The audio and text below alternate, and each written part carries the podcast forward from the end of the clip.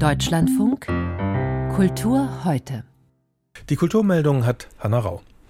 Die antisemitischen Vorfälle im Rahmen der Berlinale haben ein juristisches Nachspiel.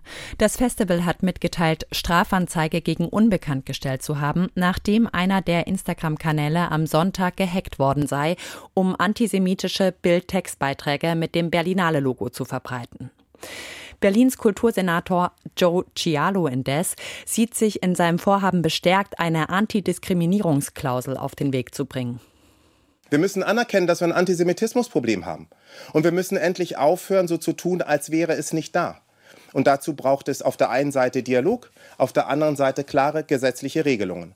Und vor allen Dingen müssen wir sicherstellen, dass die finanziellen Mittel der Steuerzahler nicht denen zugutekommen, die demokratiezersetzend unterwegs sind.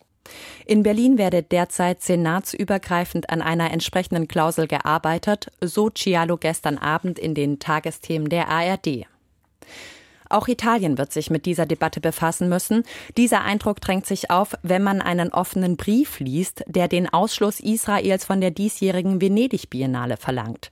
Über 9000 Menschen haben die Online-Erklärung des Kollektivs Art Not Genocide Alliance unterschrieben, darunter zahlreiche Kuratorinnen, Museumsdirektoren und Künstler wie der Turner-Preisträger Jesse Darling oder Nan Goldin.